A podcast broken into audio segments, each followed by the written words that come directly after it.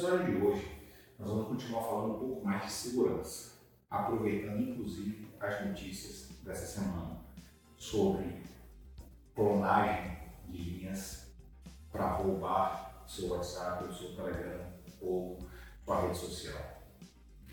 Na verdade, o termo correto não é clonagem, certo? Porque clonar é você duplicar alguma coisa e os dois continuarem ativos. O que os caras estão fazendo, na verdade, não é clonar, é sequestrar a sua linha com a cumplicidade de alguém da operadora. Por que, que eu digo isso? Porque quando você precisa recuperar uma linha, ou seja, trocar ela de chip, a regra diz que você deve comparecer à loja da operadora munido de documentos com foto e você ser titular da linha. Se alguém está fazendo isso sem, ser, sem, sem alguma dessas informações, ou seja, sem um documento com foto ou sem ser o titular da linha, com certeza tem uma publicidade do funcionário. Isso é um fato. Por que, que a mídia não diz isso? Não sei.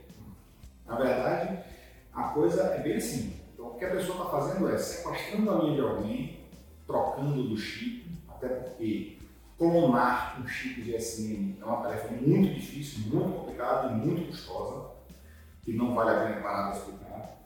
E o que, é que o cara faz? Ele tira, troca sua linha de chip, põe um outro celular, instala a rede social, seja o WhatsApp ou o Telegram, que foram os dois casos mais citados, e simplesmente entra no aplicativo e usa a ativação normal, ou seja, digita o número da sua linha, recebe o SMS com aquela, aquele código, digita lá ele está dentro. Então, no caso do WhatsApp, ele está dentro e o WhatsApp oferece para baixar o seu backup.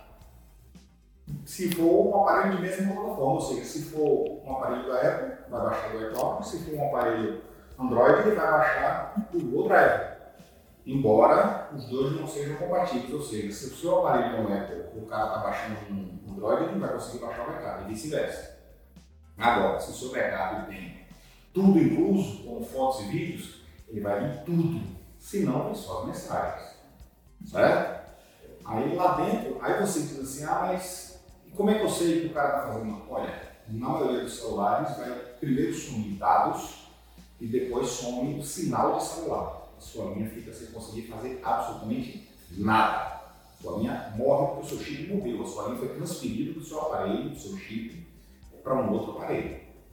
Aí você descobre que sua linha foi sequestrada. Beleza? Cara de posse disso aí, ele já baixou seu backup, ele já começou a olhar suas conversas, já começou a ver o que é válido, o que não é válido, ele vai ver se tem dados importantes, se tem coisas que não deviam estar ali, para ver o que, é que ele vai aproveitar daquilo ali. O mesmo vale para o Telegram. Tá? Ele vai fazer o mesmo tipo de situação, ele vai baixar, ele vai baixar backup, vai fazer tudo ali. Aí vem aquele zero problema, né? Tem aquelas fotos que não deviam estar ali, tem aquelas conversas que junto ali e você vira material para ele. É um fato. Tá? Se isso acontecer comigo, corra para a loja e recupere sua linha, primeiro passo. E como é que eu evito que o cara sequestre minha linha? Você não evita, porque a sua linha, lembre que eu disse no início, tem um cúmplice lá dentro que o cara pode transferir para outro chip. E meu WhatsApp? E meu Telegram? Bom, seu WhatsApp, seu Telegram, tem um recurso lá dentro chamado autenticação em duas etapas. Eu vou falar do WhatsApp e o Telegram é uma coisa bem parecida. No WhatsApp você entra, vai nos ajustes de minha conta e tem lá ativar a autenticação em duas etapas. Tá?